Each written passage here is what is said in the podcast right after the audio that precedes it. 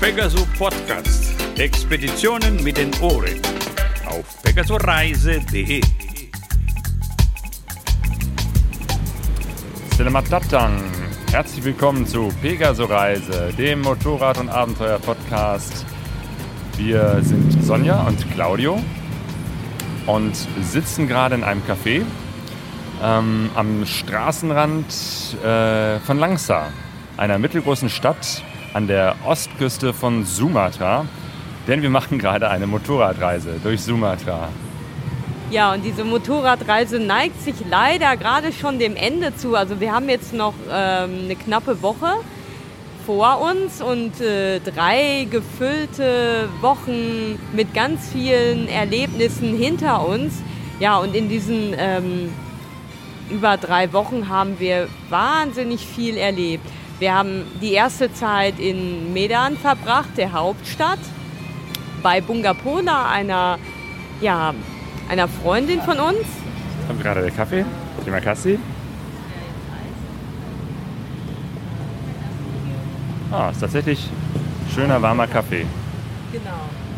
Also die erste Zeit haben wir in der Hauptstadt Medan verbracht, bei tierischer Hitze und haben uns erstmal akklimatisiert und ähm, ganz, ganz viel auch unternommen, weil die Bungapola hat uns so mitgenommen in ihr Gemeindeleben, Sie ist äh, Bibelfrau in Medan, was so eine Art von Diakonin ist, die sich in der Gemeinde engagiert. Und in der christlichen Kirche, was eine Besonderheit ist, denn äh, Indonesien ist ja ein äh, muslimisches Land.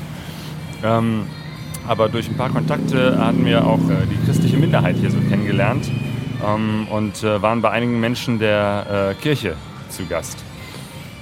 Ja, es war erstmal schwierig, überhaupt zwei Motorräder für uns zu organisieren, denn äh, wir haben nicht unsere eigenen Motorräder mitgebracht, sondern wollten uns welche vor Ort mieten und es stellte sich heraus, dass es nicht so einfach ist, dass man einfach zum nächsten Laden gehen kann und einfach mal zwei Motorräder mieten kann.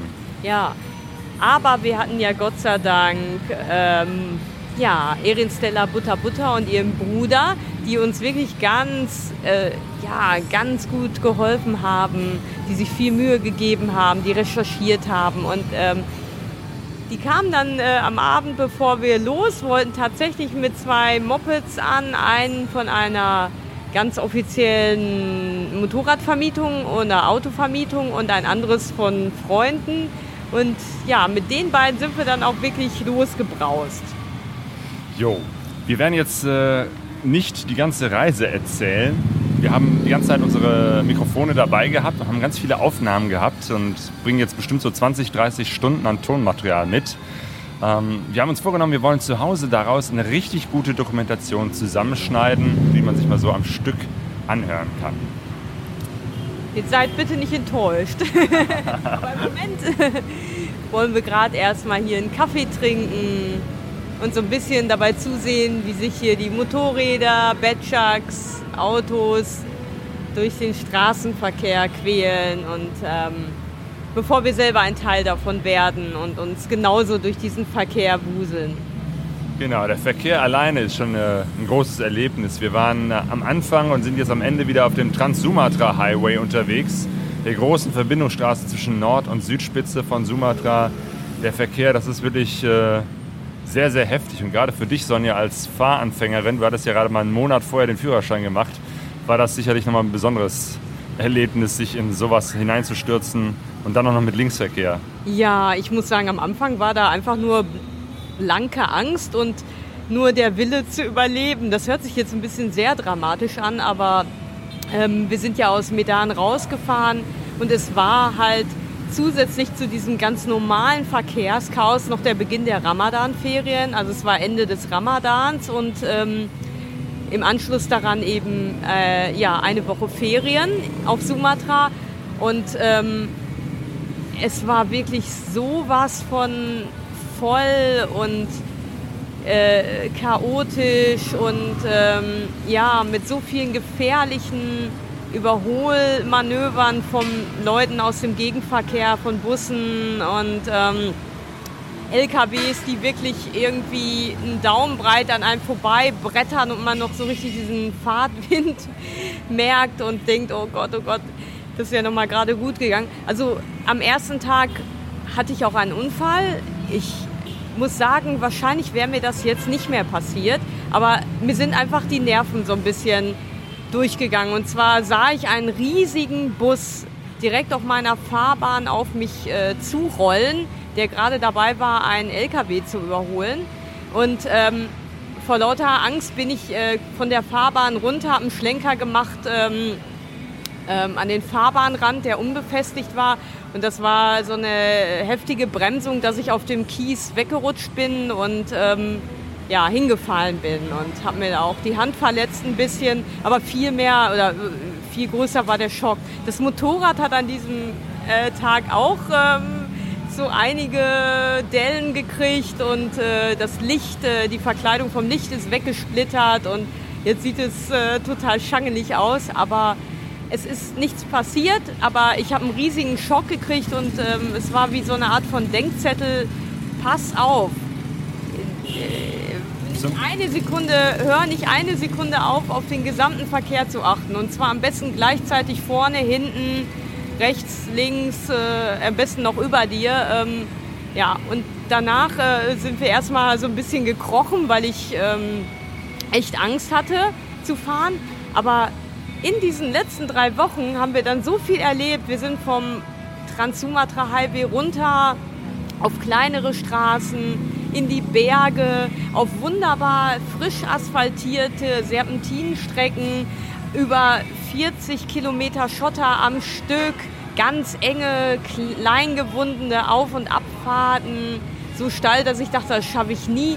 Und jetzt habe ich gemerkt, nachdem wir jetzt wieder auf den Trans-Sumatra äh, Highway zurückgekommen sind, habe ich richtig gemerkt, wie ich an Erfahrungen und Zu Zuversicht gewonnen habe innerhalb von dieser Zeit und wie ich jetzt viel gelassener mit diesen mit, diesen, mit dieser Fahrmentalität umgehe und äh, jetzt eigentlich gar keine Angst mehr habe. Also klar, aufpassen muss man wirklich jede Sekunde, aber jetzt habe ich so das Gefühl, ich bin echt auch fahrtechnisch gewachsen.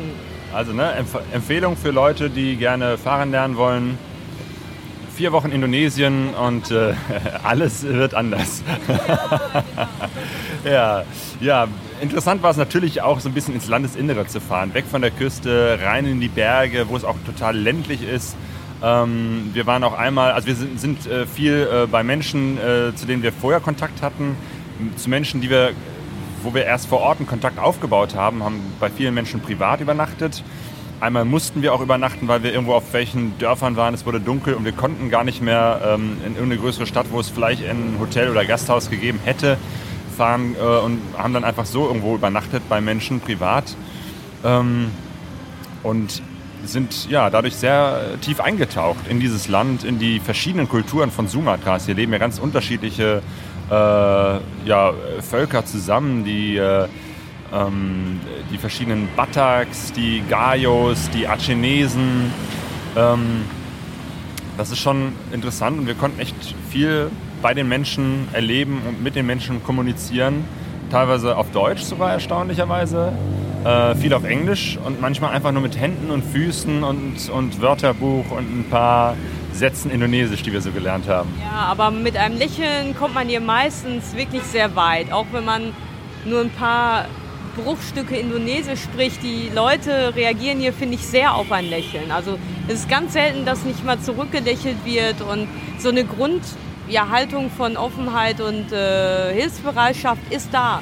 Also ich will jetzt nicht sagen, dass jeder, der lächelt, auch wirklich wohlgesonnen ist, aber so von der Grundhaltung, von der Grundmentalität ähm, äh, ist es so, dass hier, dass es sehr leicht ist, mit den Menschen in Kontakt zu kommen und eine gute Basis zu finden.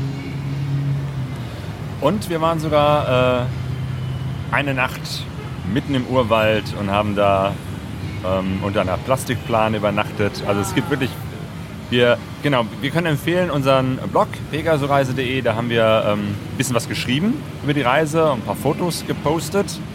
Soweit das ging, Internet ist immer sehr, sehr schwierig, vor allem außerhalb der großen Städte, irgendwie ein WLAN-Netz zu finden.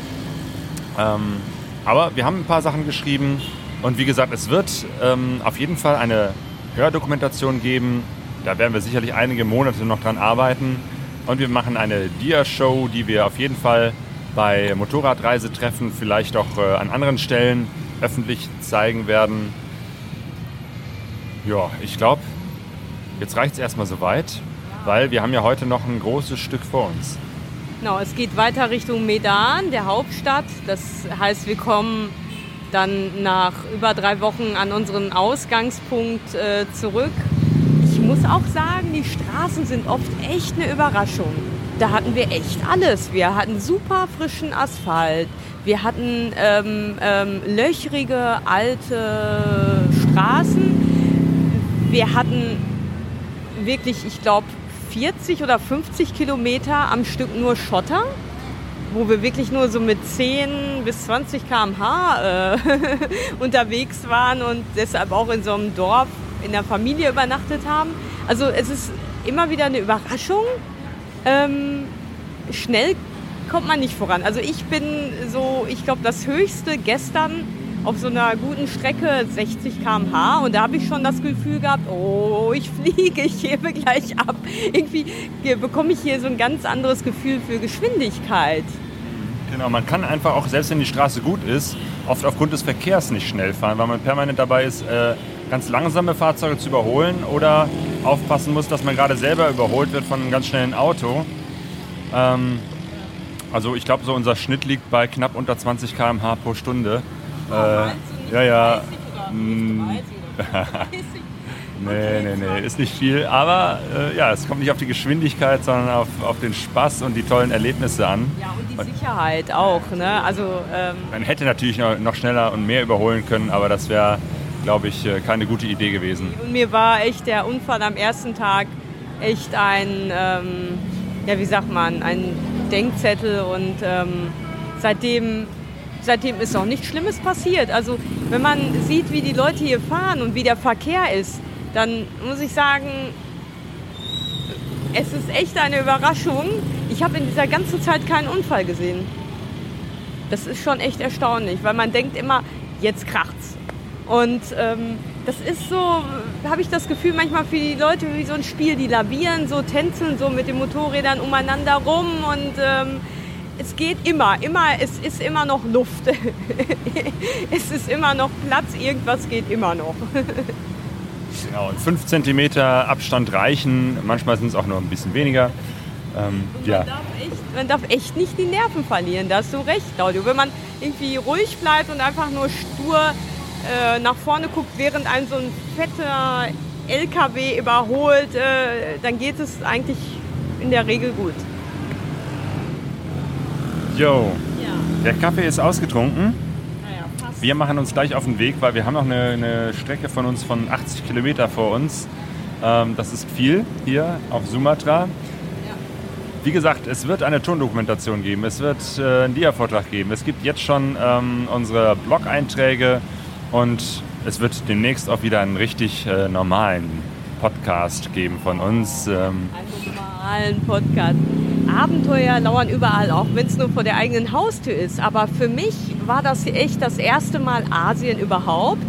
Äh, Südostasien, Sumatra. Ich war noch nie in diesem Teil der Welt, in diesem großen, sehr bevölkerungsreichen Teil der Welt. Und ich muss sagen, es ist echt ein Abenteuer für mich, weil es, das Leben ist hier prall, bunt, schrill, heftig, ähm, wuselig und oft auch sehr anstrengend. Aber es macht doch wirklich ganz viel Spaß und die ganzen Begegnungen mit den Menschen, die wir hatten, sei es nur ein Lächeln am Straßenrand, sei es ein Gespräch, sei es wirklich äh, eine längere Begegnung mit einer Übernachtung, es hat sich für mich total gelohnt. Jo, du hast fahren gelernt, ich habe äh, ein paar Wörter Indonesisch gelernt, zum Beispiel Selamat Jalan, gute Reise. Selamat Jalan. Wir sind alle auf der Reise